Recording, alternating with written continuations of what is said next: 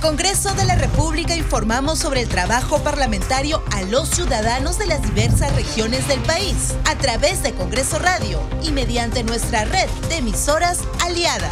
Nos escuchan en el norte, centro, sur y oriente del país por Radio Nacional, por 270 radios de la cadena Betel, por 50 emisoras de la red de comunicación regional RCR y otras 100 emisoras de Lima y el interior del país. Congreso Radio, informando en todas las regiones del Perú.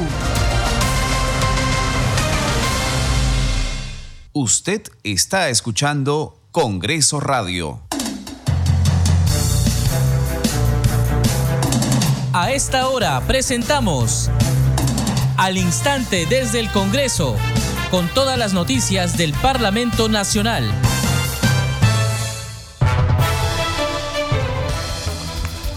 ¿Cómo están? Bienvenidos a su programa al instante desde el Congreso. Les saluda Carlos Alvarado y estos son los titulares. Ante la subcomisión de control político del Congreso de la República no se presentaron hoy los ministros de Justicia Eduardo Arana y del Interior Víctor Torres y el fiscal de la Nación Juan Villena. La presidenta de dicho grupo de trabajo, Patricia Juárez Gallegos, informó que dichas autoridades pidieron reprogramar su concurrencia.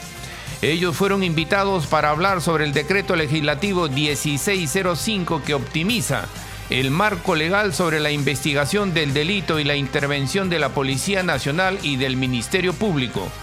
La Comisión de Pueblos Andinos escuchó hoy el informe sobre las acciones de compensación a los afectados por el derrame de petróleo ocurrido en la refinería La Pampilla el 15 de enero del 2022.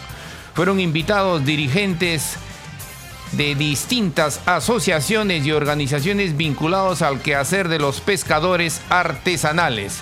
Los citados coincidieron en señalar que poco se ha avanzado en el proceso de remediación y compensación por daños y perjuicios. El vicepresidente de la refinería La Pampilla, Luis Vázquez Madueño, manifestó que a la fecha hay 124 hallazgos que no corresponden al derrame del 15 de enero del 2022, sino de contaminación producida por barcos u otros factores. Informó que han compensado al 90% de los afectados de acuerdo a la lista presentada por la presidencia del Consejo de Ministros. Un 40% corresponde a pescadores artesanales y el resto a comerciantes y trabajadores de otros sectores.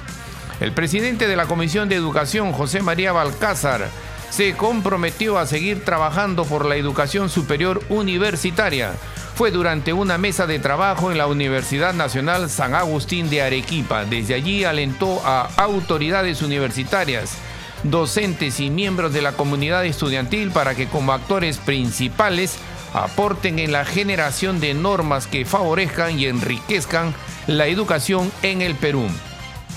El presidente del Congreso, Alejandro Soto Reyes, aclaró que la información difundida en medios de comunicación sobre la compra de 130 celulares, así como de 17.540 medallas, es inexacta. La presidencia no ha llevado a cabo ningún proceso de adquisición de 17.540 medallas.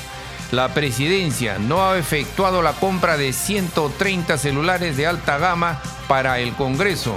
La información difundida sobre estos dos temas es inexacta por lo que se hace de conocimiento público para los fines de ley, precisó Soto Reyes en un comunicado publicado en su cuenta en la plataforma X antes Twitter.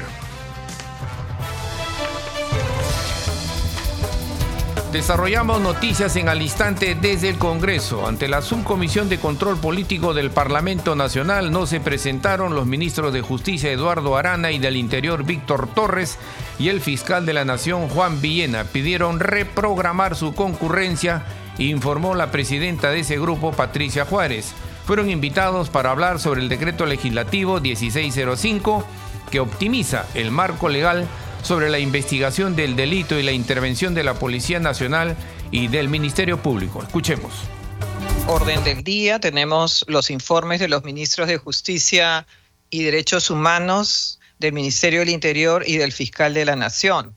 Conforme a lo previsto, señores congresistas, en nuestro plan de trabajo, eh, aprobado el plan de la Subcomisión de Control Político para el desarrollo de nuestra labor. Nosotros tenemos la potestad, la posibilidad de invitar a titulares de los sectores y de otros funcionarios para conocer los fundamentos fácticos y jurídicos de la emisión de los actos normativos del presidente de la República que son objeto de control de parte de este órgano parlamentario.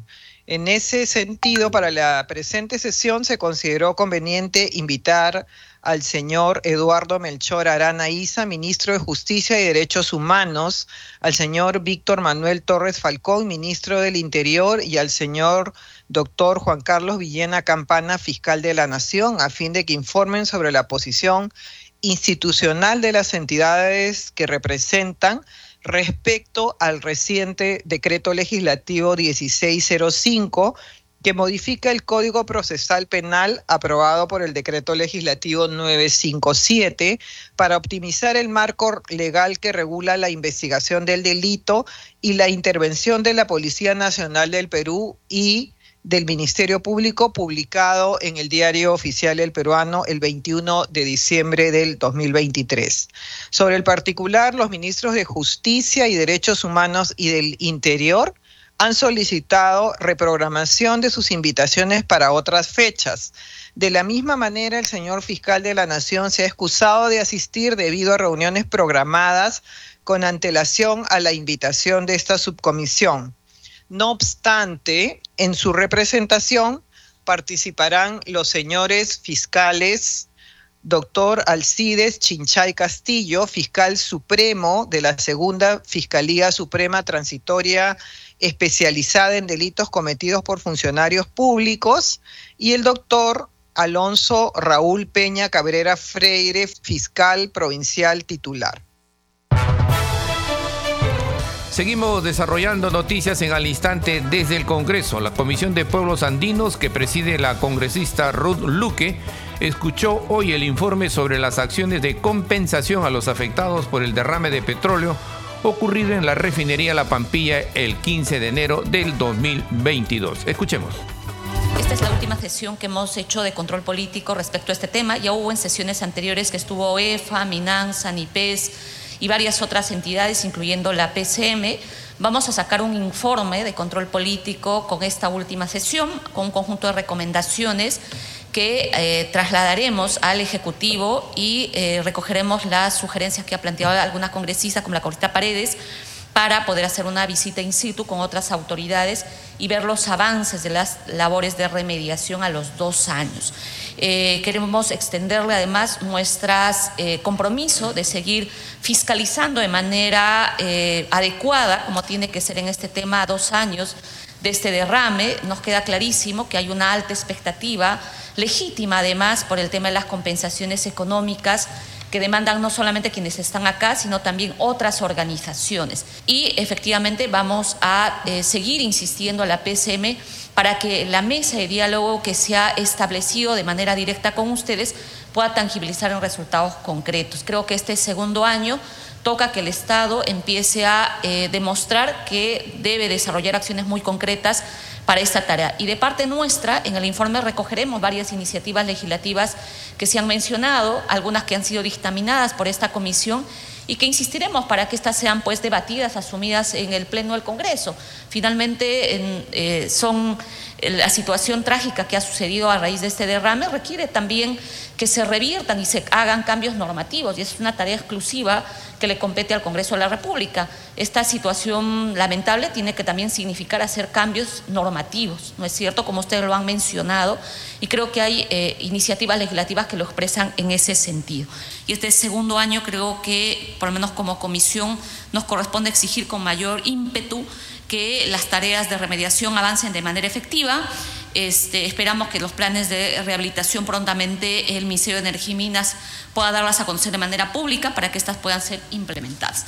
Saludamos su presencia, eh, simplemente informar a los señores congresistas que el 16 de enero del 2024 a las 8 de la mañana se realizará una visita al proyecto de anillo vial Callao eh, eh, que está entre Ate y La Molina eh, un pedido que ha sido solicitado reiteradamente por varias organizaciones al señalar que alrededor de 10.000 árboles podrían ser afectados.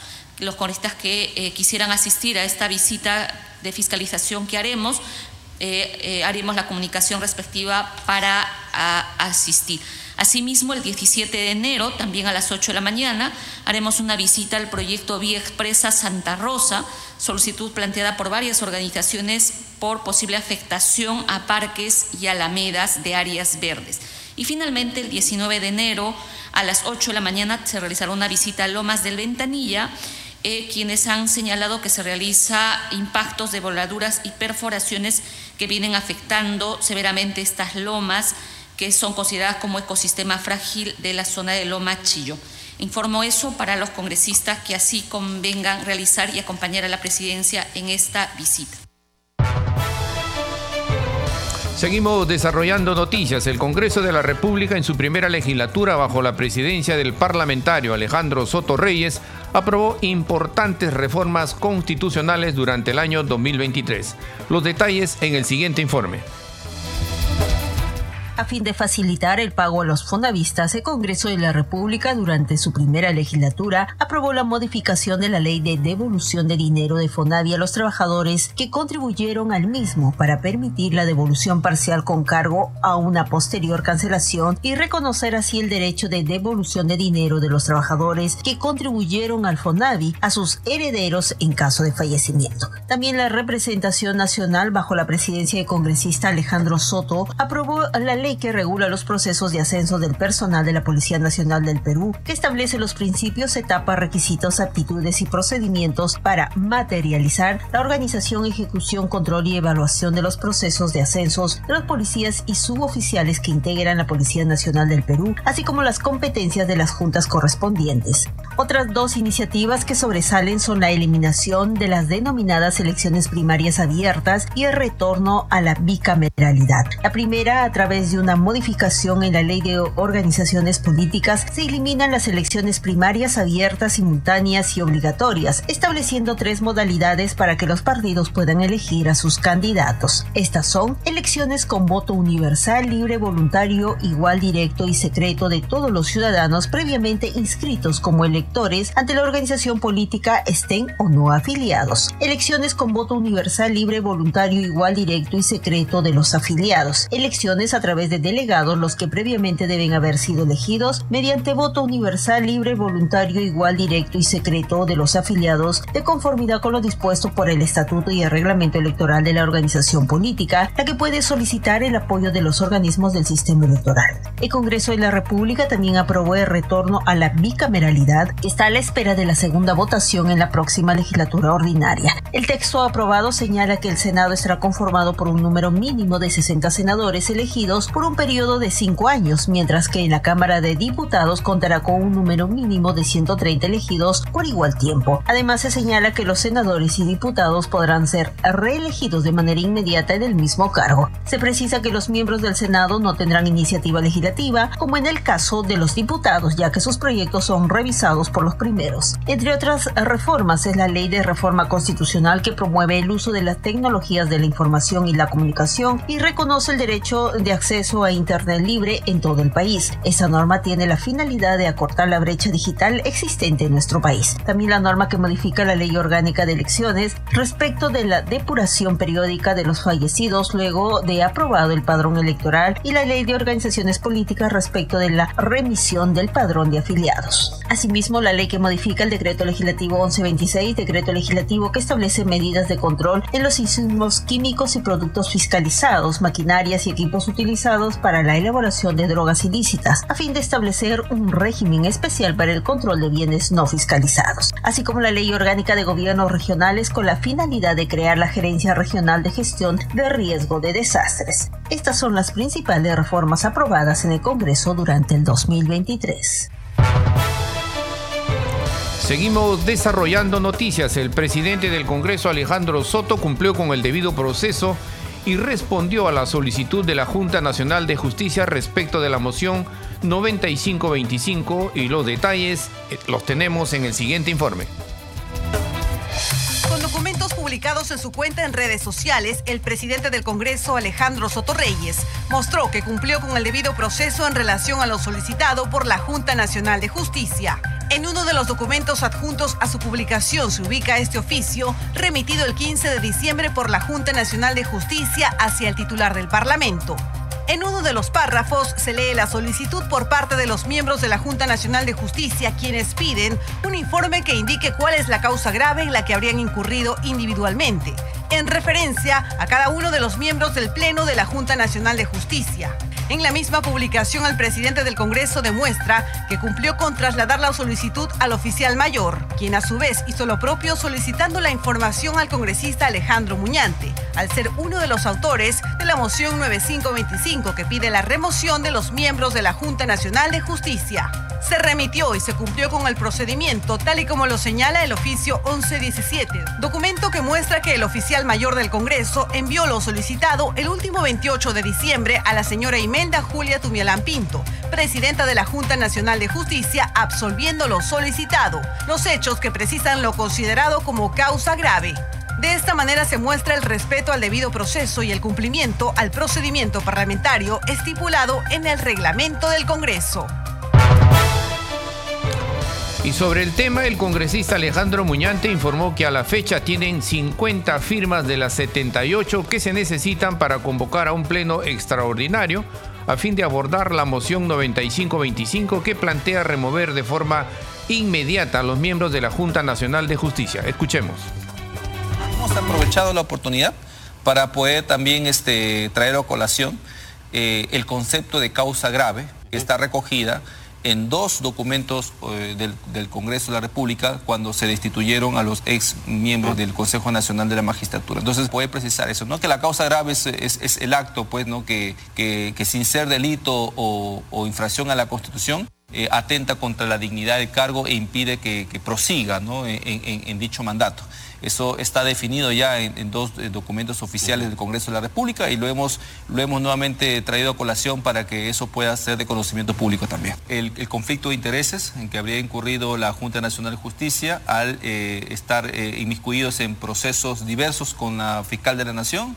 el hecho de no haberse inhibido a pesar de estar dentro de estos, estos procesos y tercero también que el procedimiento inmediato ¿no? está recogido en su ley orgánica y que no se ha cumplido con lo previsto en su propia ley orgánica cuando señala que los magistrados aforados tienen derecho previamente a que su caso sea conocido por el Congreso de la República no nos queda otra que solicitarla de manera extraordinaria, ¿no? Para eso se tiene que cumplir con el requisito previo de 78 firmas, las cuales según el, vocero de mi bancada ha señalado que ya estaríamos alrededor de las 50 firmas. Es muy probable que se logre. Lo que prosigue es que el presidente del Congreso eh, tiene 15 días para eh, llamar a un pleno extraordinario es lo que dice el reglamento y, esperemos pues que se pueda dar lo más pronto posible. O sea, después de presentada el oficio, la solicitud con las 78 firmas, el presidente tiene 15 días, o sea, puede agendarlo en el día décimo, en el día noveno, en el día quinto o en el día 15 también.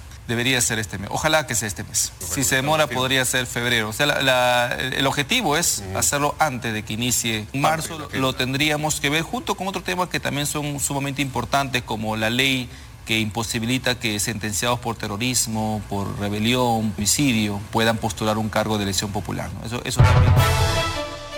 Seguimos desarrollando noticias en al instante desde el Congreso. Ante la Comisión de Cultura se presentó la ministra del sector, Leslie Urteaga. Allí informó sobre la modernización y transparencia en la venta de boletos para la entrada al santuario histórico de Machu Picchu. Sobre el tema tenemos el siguiente informe acudió a la Comisión de Cultura para anunciar una nueva plataforma virtual manejada por su sector y que cumpla de manera adecuada, con transparencia y modernidad, la venta de boletos para la ciudadela de Machu Picchu, en el Cusco. Esta es una plataforma que estamos proponiendo y que sea antifraude la trazabilidad es al 100%, se conoce quiénes compran, quiénes entran, cuáles son los usuarios, dónde están comprando, quiénes venden. Por supuesto, un sistema anti-robots, como les decía, no es manipulable.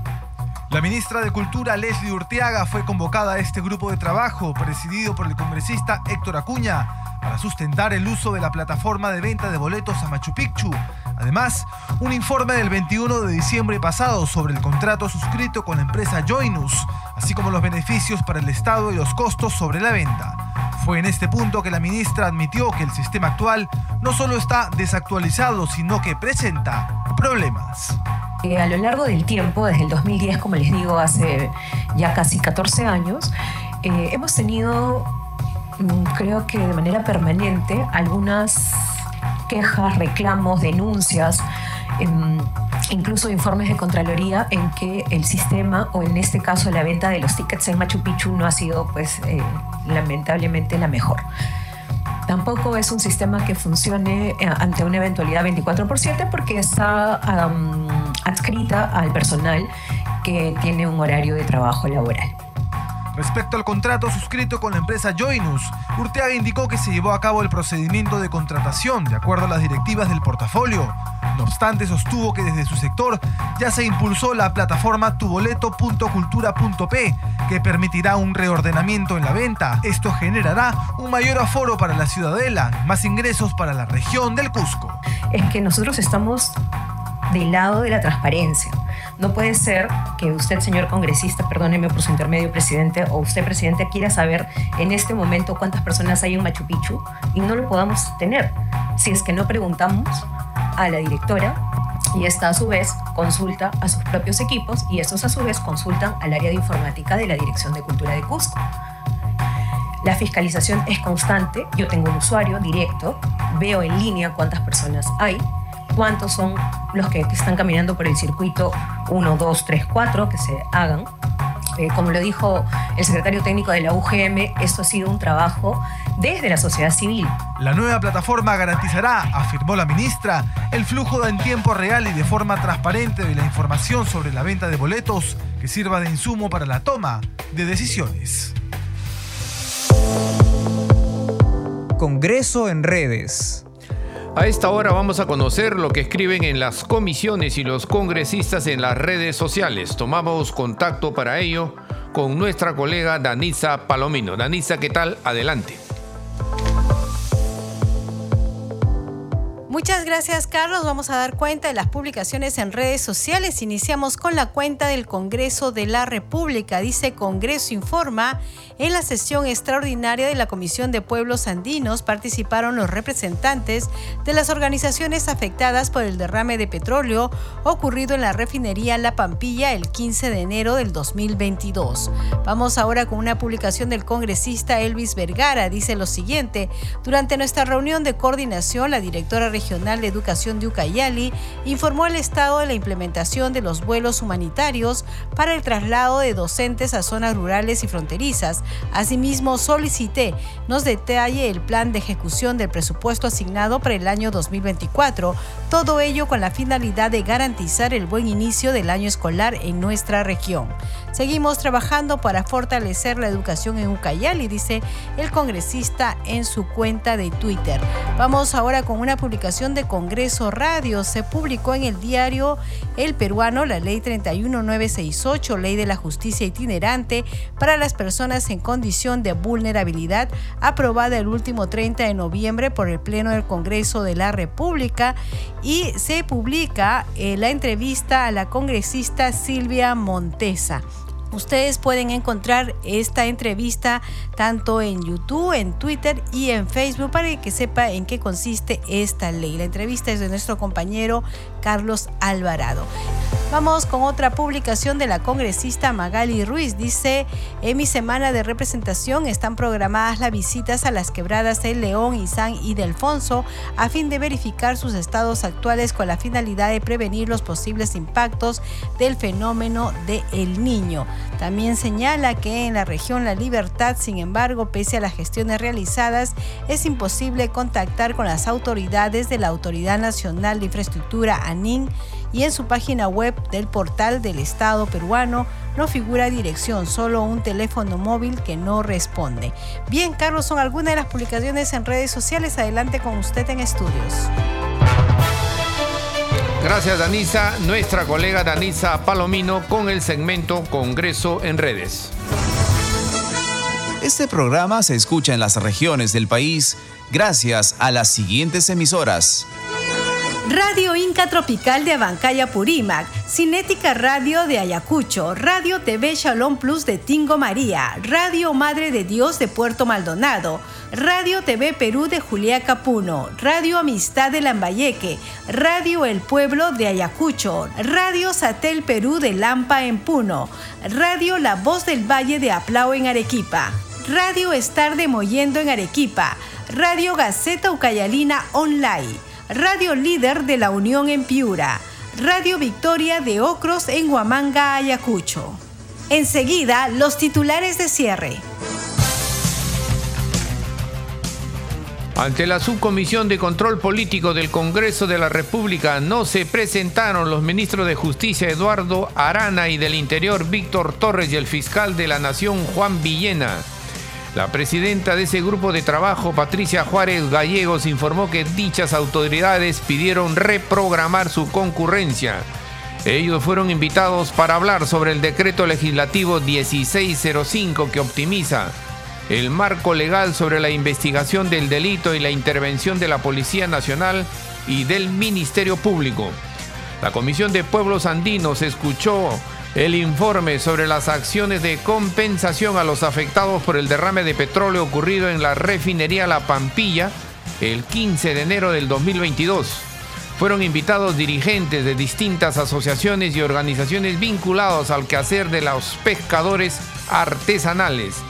Los citados coincidieron en señalar que poco se ha avanzado en el proceso de remediación y compensación por daños y perjuicios. El vicepresidente de la refinería La Pampilla, Luis Vázquez, manifestó que a la fecha hay 124 hallazgos que no corresponden al derrame del 15 de enero del 2022, sino de contaminación producida por barcos u otros sectores. Informó que han compensado al 90% de los afectados de acuerdo a la lista presentada por la presidencia del Consejo de Ministros.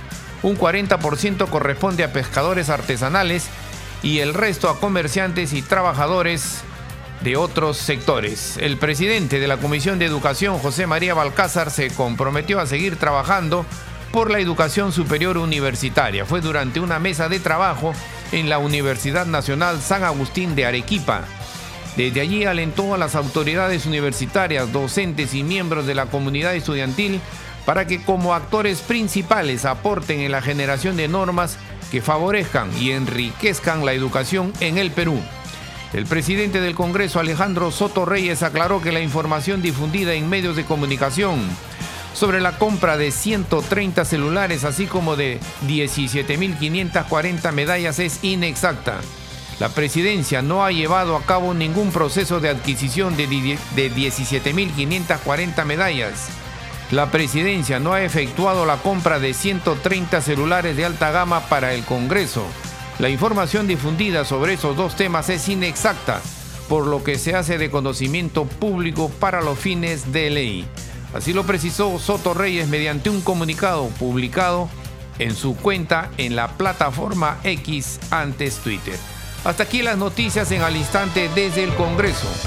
En los controles nos acompañó Eduardo Esquén. Saludamos a Radio Luz y Sonido de Huánuco, Radio Capullana de Sullana en Piura, Radio Sabor Mix 89.9 FM de Kiyo en Yungay, Ancash.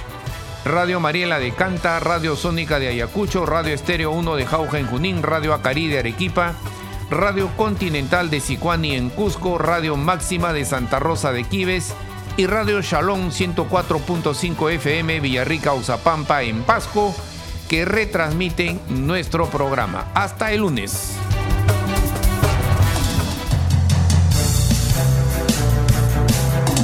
Hasta aquí, al instante desde el Congreso, con todas las noticias del Parlamento Nacional.